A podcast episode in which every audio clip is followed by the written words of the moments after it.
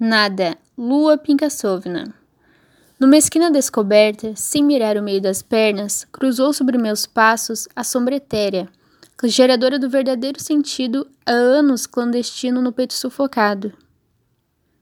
Sugando-lhe a imagem com a alma, vi tão profundamente, sentindo a libido despertada e a fração do instante êxtase a ponto de cegar a razão, abrindo a visão de vislumbre de um novo recomeço.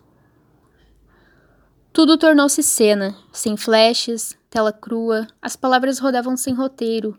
O conto do íntimo estava descrito, nos papéis alvos da pele, confessando descobrir-se no corpo alheio, feito espelho, com sabor de tempo perdido.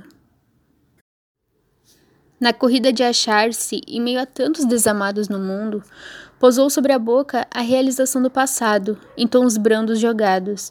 Eram palavras românticas e gemidos, que abafavam as ofensas dos que não sabiam o sentido de nascer condenado, por carregar o fado de amar outro ser.